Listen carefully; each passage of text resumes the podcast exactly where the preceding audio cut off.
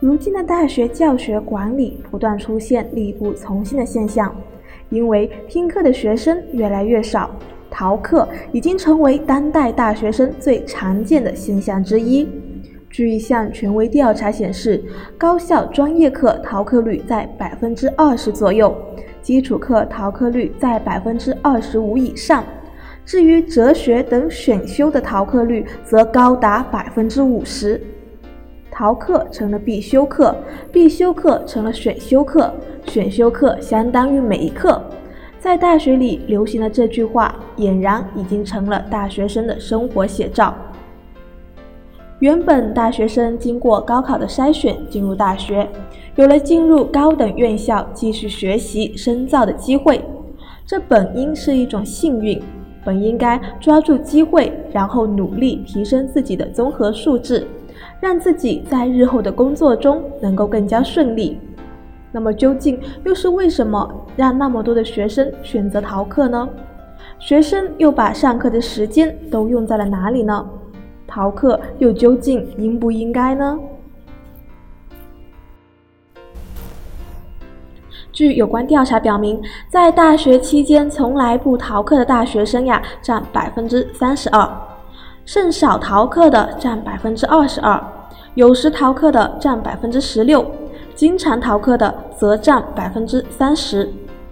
调查表明，大多数学生逃课是为了上网的占百分之二十六，上自习的占百分之二十二，百分之十八的学生是为了运动，还有百分之十八的学生呢是为了去逛街，剩下百分之十六的学生是为了和男朋友、女朋友在一起。还有很多同学认为逃课与不逃课，考试的时候都很容易过。那么这样上课与不上课还有什么两样呢？这个问题呀，学校是不是也应该注意一下和采取一些措施了呢？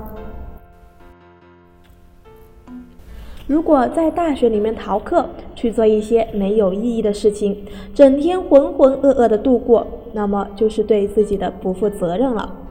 即使中国的教育再有问题，也并不是所有都一无是处。利用好了，还是能收获到一些东西的，也能为自己踏入社会积蓄一些力量。俗话说：“选修课必逃，必修课选逃。”这句话应该打上引号。选修课作为课外能力的补充，完全可以选择自己喜欢的课程，放弃着实可惜。必修课作为专业课的必备科目，说明这门专业需要这些科目的知识储备。放弃的话，学费那就都白交了呀。